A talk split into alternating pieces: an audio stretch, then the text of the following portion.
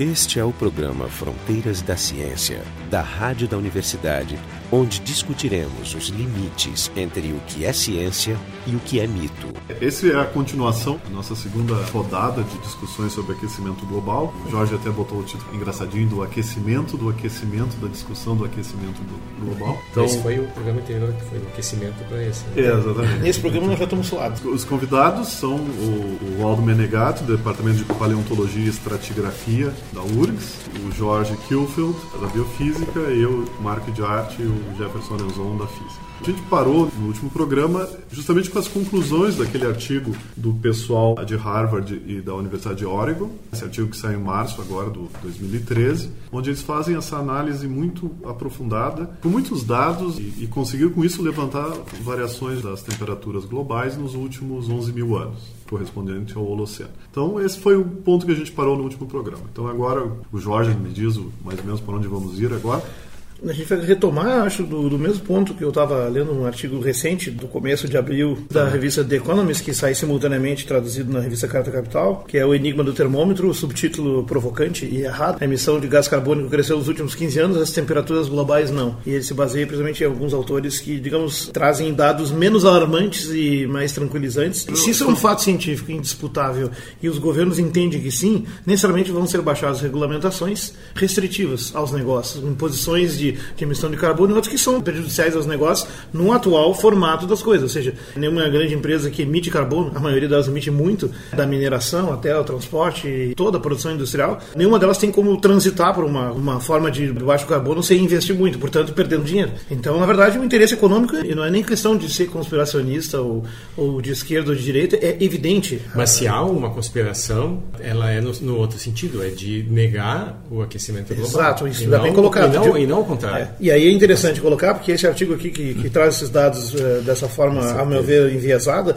está na linha do que tem acontecido desde 2007, nos últimos 6, 7 anos, o debate do aquecimento global se instalou nas, internacionalmente. O IPCC passou a ser uma espécie de, de celebridade científico internacional. A ciência da climatologia ganhou um reconhecimento que era impensável anos antes, até onde era motivo de chacota, porque eh, basicamente meteorologia e climatologia era sinônimo de previsões erradas no médio, no curto e no longo prazo. Mas isso mudou, porque com a computação e as tecnologias atuais, as previsões estão melhores. Mas aqui o debate não é meteorológico, não é do, da variação se vai chover ou não semana que vem, é no grande cenário, é do clima, que é uma coisa global, em escalas globais e, de, e escalas grandes de tempo também. E esse debate, ele traz à tona precisamente a ingerência ou a mistura que inevitavelmente aconteceu entre ciência de um lado, política de outro e subjetividade individual. Eu diria que é um triângulo de coisas. Que está analisado em vários livros muito interessantes que apareceram recentemente. O Mike Hume tem, um, Hume tem um livro que é Por que discordamos sobre a mudança climática, entendendo a controvérsia, a inação e a oportunidade, onde ela analisa precisamente como um, um resumo de um artigo científico, feito por um cientista, por mais bom divulgador que seja, divulgado na mídia sem grandes explicações e contextualização, ele é lido sob a óptica de alguém que não tem formação científica e lido sobre seus valores, medos, temores e aquilo que o entorno da mídia já construiu de percepção do mundo. Por um político que responde a interesses desse daquele lado e tenta manter-se no meio, né, para se preservar, é lido de outra forma. Pelos produtores na área empresarial e outros é lido precisamente de forma hostil, porque qualquer coisa que atrapalhe os negócios não é bem-vinda, mas bom, se for um fato, vamos tentar dar um jeito. E aparentemente a opção escolhida não é um acidente. Há de fato um movimento que pode ser chamado de cunho conspiracional, de com bastante recurso envolvido, pago, para desconstruir a notícia, o espalhamento e a divulgação e o debate público, digamos, em níveis saudáveis, acerca desse fato do aquecimento e das suas consequências. Esse mesmo tipo de coisa já aconteceu quando a indústria do tabaco estava sob ataque a partir dos anos 60, 70, quando se demonstrou a correlação do, do cigarro com o câncer.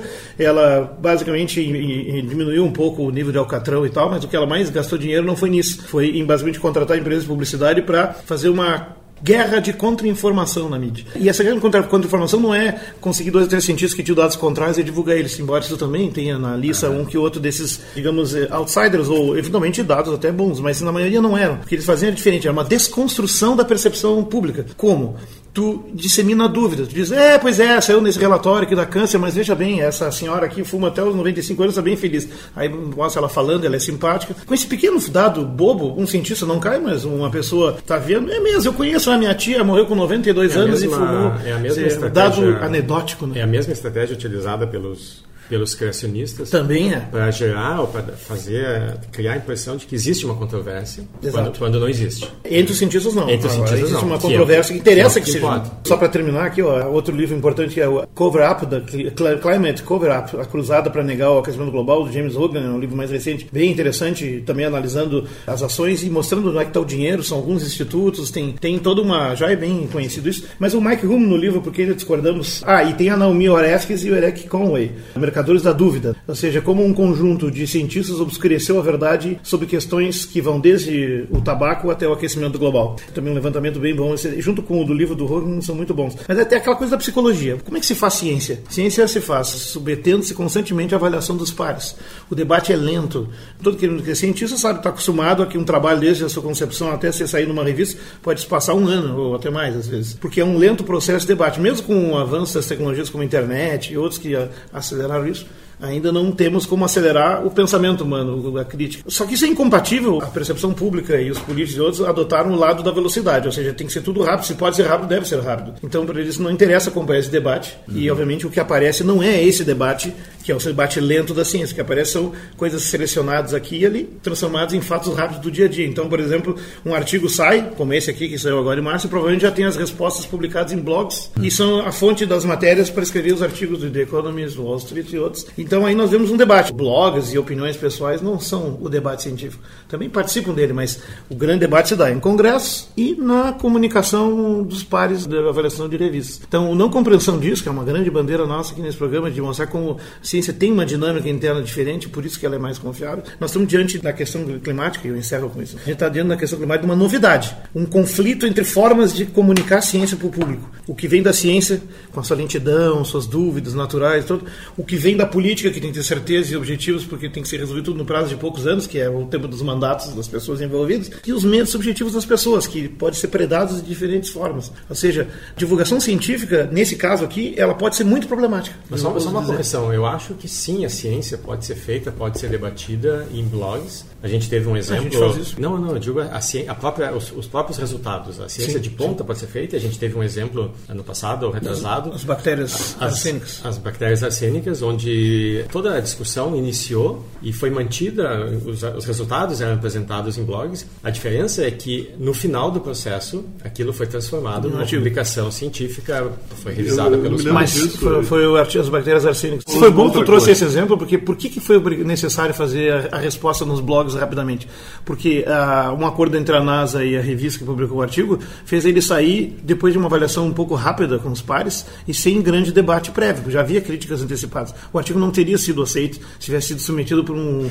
É, vários autores fosse. não aceitariam. Talvez é, enfim, mas ele teria sido avaliado de outra forma e teria outro fraseio. Então o que aconteceu é que ali tá, que, que a NASA fez é uma coisa que é uma tendência atual que se chama Press Conference Science. Em vez de publicar e esperar para debater, o cara publica na imprensa, faz uma entrevista coletiva e depois larga na revista, mas aí já vem com todo o embalo. Isso acaba atrapalhando o debate racional da coisa. Mas eu, é. até no caso da NASA, eu acho que. Se justifica, mas. se combinou com a discussão de, de orçamento é. deles. Exato, eles sempre fazem isso. Eles fazem isso para tentar dinheiro, defender. Eu até fico eu pensando, acho justo. Eu acho justo até. É, inclusive que nesse momento eles sofreram agora, foi votado anteontem, um corte brutal, caiu a metade da metade. A questão científica, né, contemporânea, ela não é acompanhada só das questões epistemológicas, porque no debate público, as questões epistemológicas tão caras à ciência, elas são difíceis de serem mensuradas por aquele que não tem domínio do assunto e acha então que um pequeno dado pode derrubar teorias científicas né, feitas em contextos muito sofisticados e complexos, em que um simples dado não derruba uma teoria.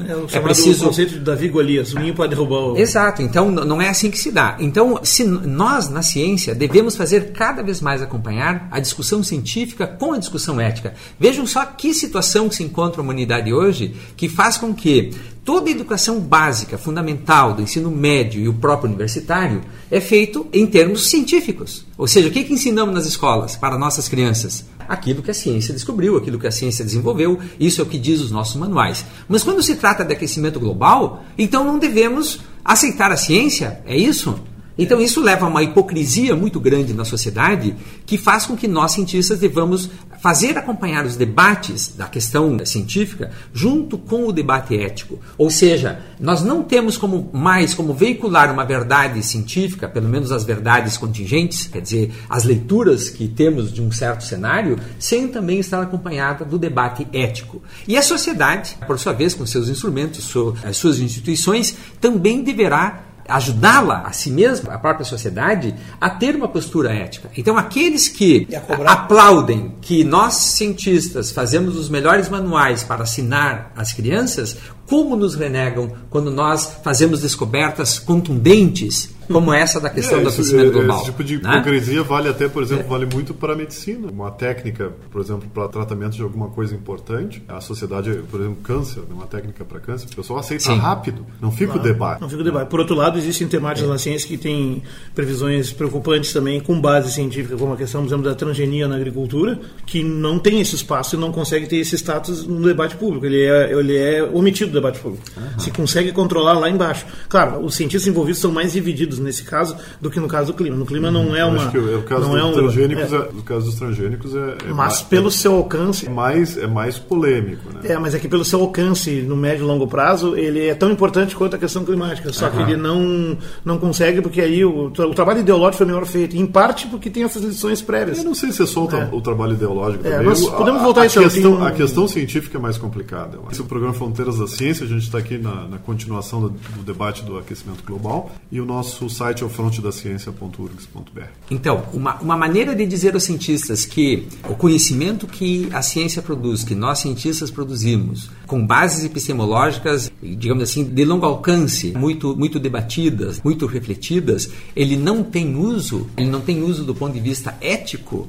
é fazer com que os cientistas então produzam inovação tecnológica. Há um debate ali na questão da produção da ciência contemporânea que é entre conhecimentos de longo alcance, como a questão do aquecimento global, é um conhecimento de longo alcance, envolve questões é, profundas em todas as áreas e uma visão de que a ciência deva produzir apenas, digamos, inovações pontuais, cosméticas, isso e, imediatas. imediatas. E tem né? um debate interessante, tem uma diferença muito grande que eu acho que tem uma confusão bastante grande sobre isso, sobre a, a diferença entre ciência e tecnologia. Ah, muitas, é. muitas pessoas acham que ciência é tecnologia, que Não tecnologia é. é. ciência, mas tecnologia é, é, é o, é o é, é, o, é o uso de um pedaço de um conhecimento que se obteve pela ciência. É o passo seguinte. Não, mas ele, ele pode Não, ser. É por passo, exemplo, ele é o passo porque... seguinte porque ele depende da informação prévia da ciência, mas ele tem um financiamento diferente, um planejamento diferente, não, não só isso. escalas de tempo diferentes e pessoas diferentes. Não, até, até a questão. Informações. A, até a questão, por exemplo. Questão, e também ética diferente. A questão do aquecimento global, questão do aquecimento global e da tecnologia, tu pode pensar assim, por, por exemplo, o desenvolvimento da, da física, da, da, termodinâmica nos levou a fazer o, o, o motor de carro. Então, então,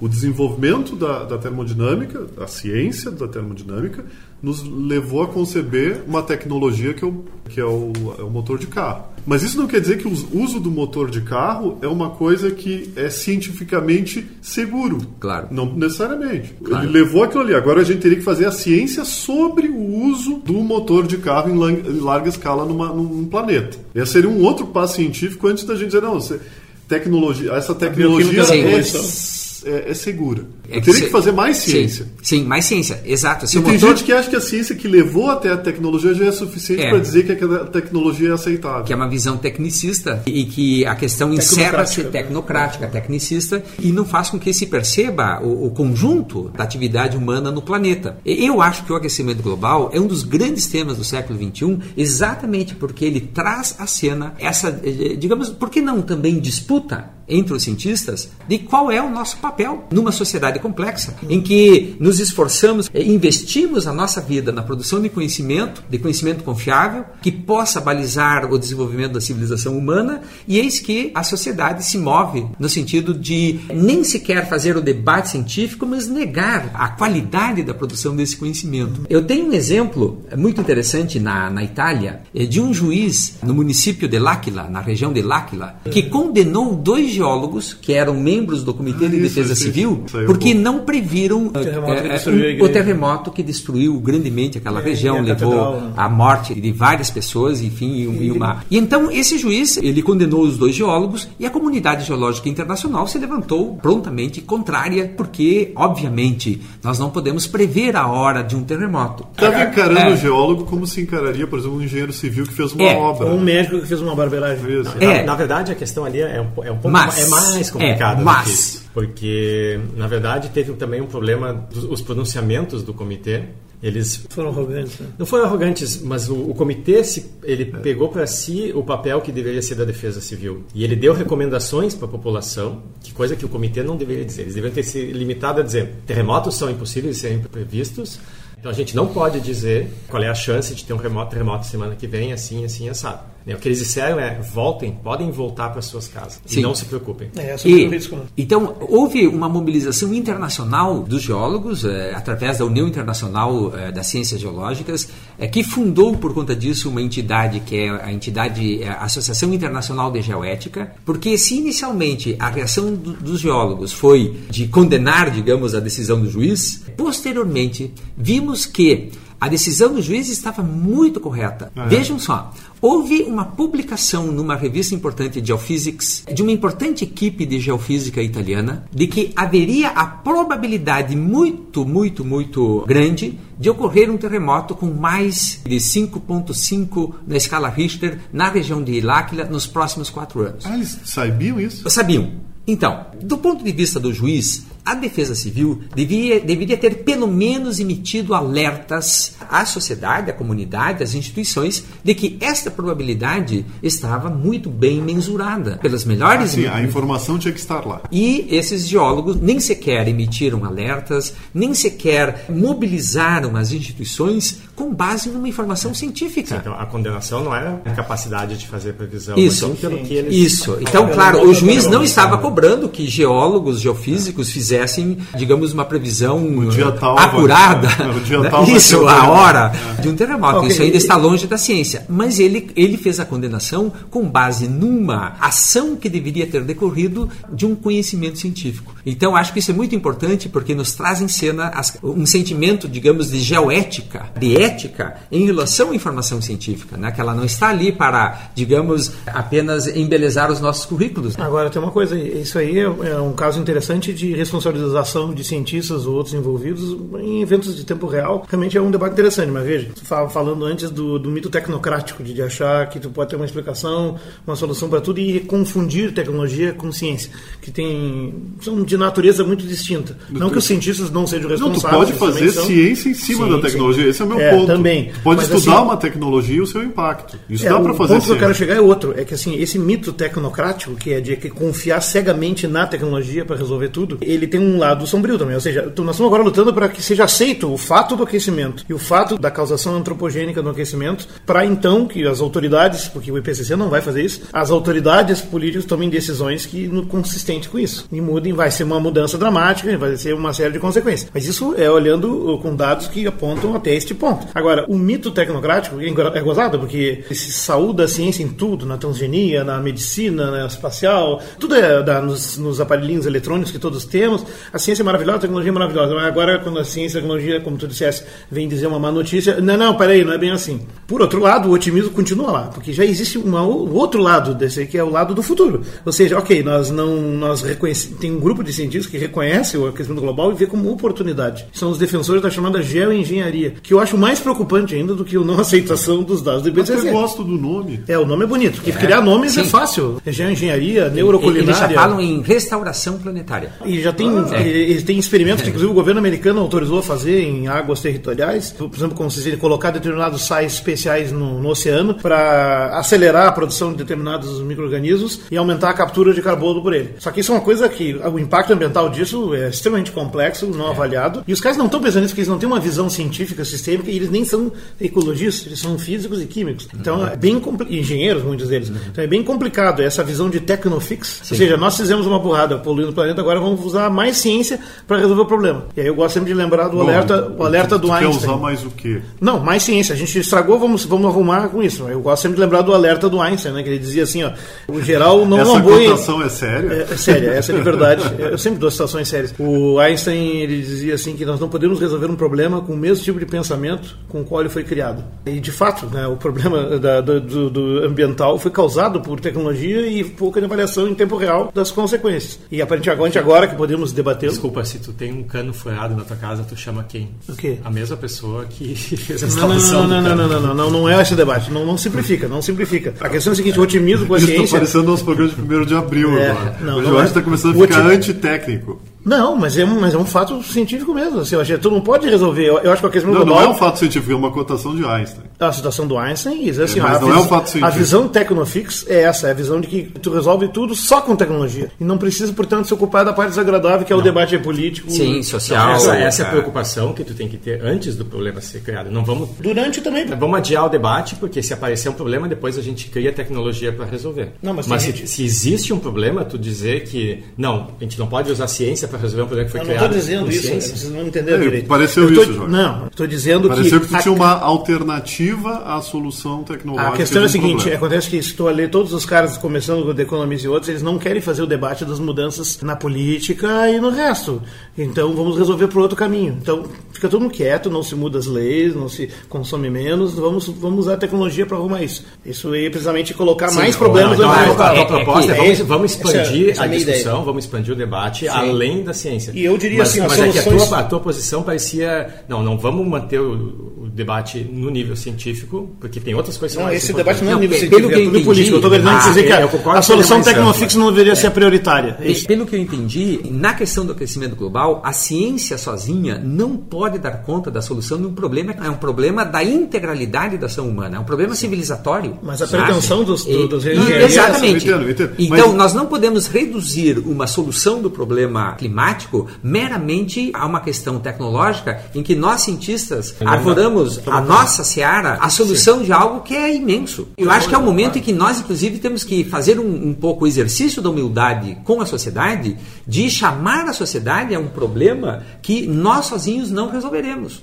Então, criar a ilusão de que os cientistas vão resolver o problema e que podemos continuar consumindo tantos eh, mil watts de energia e, e Não, que, claro, não, é né? que só porque no início deu a impressão que tava sendo, a ciência estava sendo excluída da, da solução. Não, é, Não, nós somos parte, eu, eu acho que nós somos não, parte não, bem. importante da solução. Agora, é, que que é mas importante de uma ciência que seja capaz também de pensar a totalidade Não, da exato. sua Não, imersão ainda social. Assim, ainda assim, ciência. Ainda assim, Aí ciência. qual é, qual é o problema? Os tomadores de decisão no governo, eles ouvem muito. Por exemplo, o pessoal da engenharia vai lá e convence que basta isso. E convém. Sim, convém os, os- aos políticos sempre convém uma, uma solução parcial. Existe uma- um movimento internacional de moratória dos experimentos em engenharia, por causa dessas preocupações todas. E, no entanto, o governo americano já liberou dois ou três experimentos a campo. Em que? De, de- Moratória de experimentos em geoengenharia, realmente Em pegando- geoengenharia. É, tipo semear o oceano com sais, Sim, ou botar ah. na atmosfera sais de prata, Claro. outra coisa desse tipo. Semelhante. São coisas. Tornar o Ué, planeta eu- um quintal. Mas não, já não existe uma experiência acumulada nesse, nesse tipo de coisa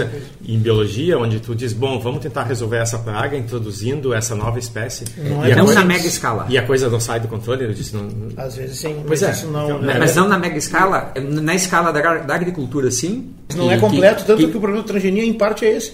Não foi testado. E, na verdade, o teste está acontecendo na real. Se vier um desastre, nós não vamos poder ter feito nada, porque não há espaço para debater isso. Esse é o E mesmo essas experiências, elas são ainda numa taxa, digamos que a gente pode observar, ter um, algum controle. Agora, as taxas propostas pela, pela geoengenharia são taxas que nos fogem ao controle, como essa disseminação de sais. Quer isso dizer, aí. trocar um problema por outro. Por outro, cujo, Pode cujo, até ser uma solução, mas cujo impacto que não sabemos. Essa solução tem um impacto que nós não sabemos também aonde ela vai dar. Ou seja, mas eu entendo, então. E a preocupação- te- Tentando deixar mais claro o que o Jorge está falando, é, é que essa solução naive tecnocrata, ou tecnológica, Se chama tecnofixa. tecnofix, seria dizer assim: não, não precisamos mudar nada em comportamento humano, Isso. que vai aparecer um jeito de eu resolver a sujeira que estão fazendo. Nós temos a mágica. Ela é mais ingênua ainda, porque, em geral, quando a gente tem um sistema que se chama sistema complexo, onde as partes que compõem o sistema elas estão conectadas com eh, interações muito complicadas,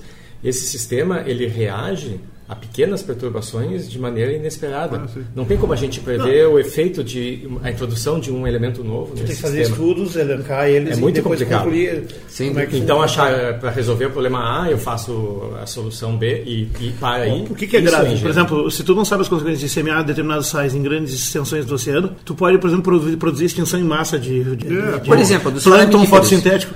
dos nossos amigos da- Das algas. Algas fotossintéticas. Né? São simplesmente eles responsáveis por Claro. conservar o oxigênio do planeta. Só isso, nós vamos matar o pulmão. Quer dizer, Ah, é completamente sim, insano o negócio. Realmente, É, é, a base da muito. Por isso é moratória, mas ninguém fala nisso. Isso é um debate que eu não vejo comentário É. em quase nenhum lugar. Sem dúvida. A questão do Tecnofix, ela existe. Existem Tecnofix que estão funcionando muito Em bem. casos, sim. Por exemplo, eu dou um exemplo bem simples, mas claro que a gente não pode generalizar. Por exemplo, a iluminação, a iluminação pública e a iluminação privada nas casas. Tu podia dizer assim, um jeito da gente salvar energia é a gente tentar viver de um jeito diferente do que a gente está vivendo hoje. Não ler de noite, não comer de noite. Podia ser isso. Não vejo de noite. É, não, podia ser isso, podia ser isso. Por quê? Porque os- as lâmpadas que a gente usava antes de 100 watts. Pode sempre aprender braille. É, ou coisa assim.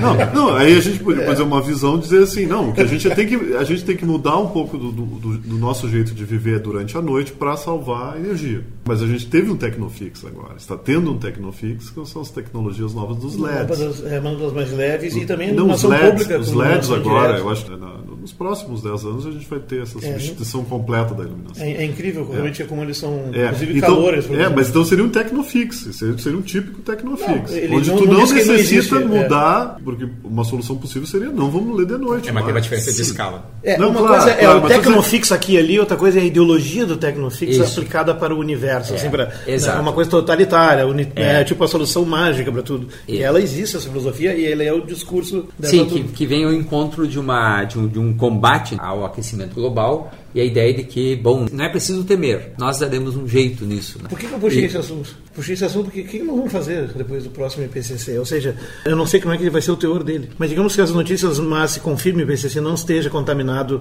pela influência e ingerência governamental de, de alguns governos em particular, como é que vai ficar a coisa? Tu acha que Sim, é otimista ou pessimista nesse É, cenário? eu- eu acho- Porque na verdade, assim, é. nós, nós temos que realmente investir em mudanças É. eh, de comportamento e, portanto, Sim. restrições em certos tipos de produção. Mas como é Eu que nós sou, eu, sou, eu sou um pouco otimista no, no seguinte sentido. Acho que nós estamos realmente num outro mosaico eh, internacional. Até há pouco tempo, até talvez o governo Obama, o mosaico internacional era ainda um, um mosaico da Guerra Fria requentada pela questão do terrorismo. Então vivemos um longo período de Guerra Fria entre comunistas e É capitalistas. quase um regime de exceção, de emergência. Exato, Estamos né? em emergência. Eh, em que, em que a humanidade somente eh, sabia pensar preto e branco, ou vermelho e amarelo, ela não tinha outra alternativa de pensamento. Depois, os governos Bush seguidos, eles aqueceram de novo essa, essa, essa eh, dicotomia das relações internacionais com o combate ao terrorismo. E eu acho que nesse período atual nós estamos vivendo realmente um período de relaxação, né, de relaxamento Tomara, não- da dicotomia,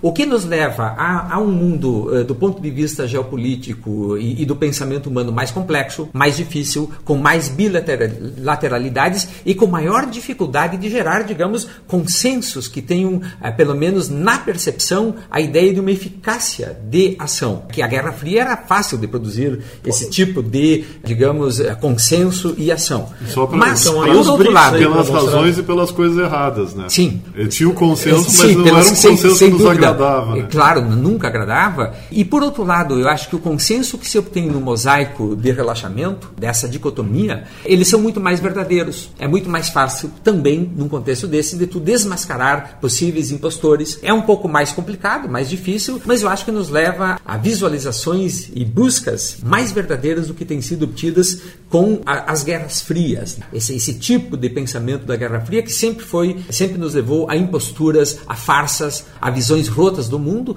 como por exemplo durante muitos anos não enxergarmos as questões da poluição, da contaminação. Então, enquanto o mundo se contaminava com, com, com agrotóxicos, com, com poluentes, a humanidade estava ali entretida, vamos dizer assim, no mau sentido, com as dicotomias falsas da Guerra Fria. Então, a ausência benéfica benéfica desse tipo de comportamento geopolítico nos faz entender um mundo mais complexo. Então eu acho que muitos, Kiffel, esperariam do IPCC, esperariam dos, dos organismos internacionais uma resolução, uma capacidade de produzir ações ainda no estilo da Guerra Fria. Como nós devemos produzir consensos daqui para frente? Com que eficácia, com que capacidade? Esse é um tema que realmente nós vamos ter que arquitetar. Tomara que esteja né? certo. Eu, eu torço que esteja certo. Até vou dizer assim que, por exemplo, houve um outro episódio de questão climática que conseguiu ser equacionado a partir da informação científica e se transformado em resoluções políticas, que foi o banimento dos CFCs. Ah, sim. E antes disso, antes disso, o outro episódio importante foi o banimento do DDT. Mas tu vê, o banimento do DDT não levou à proscrição uh, do uso de agrotóxicos, que só cresceu. E ele é um problema real da atualidade, não equacionado. E o banimento do CFC, ele, ele é uma questão de base climática que não está sendo copiada, ou seja, o debate não está evoluindo do mesmo jeito na questão climática maior. Tá? Esse foi o programa Fronteiras da Ciência, a gente discutiu o, o aquecimento global, suas repercussões políticas, científicas e tudo. E os convidados foram o Roaldo Menegatti, do Departamento de Paleontologia e Estratigrafia da URGS, o Jorge Kilfield, da Biofísica, eu, Marco de Arte e o Jefferson Arenzon, da Física da URGS. O programa Fronteiras da Ciência é um projeto do Instituto de Física da URGS, técnica de Gilson de Césaro e direção técnica de Francisco Guazelli.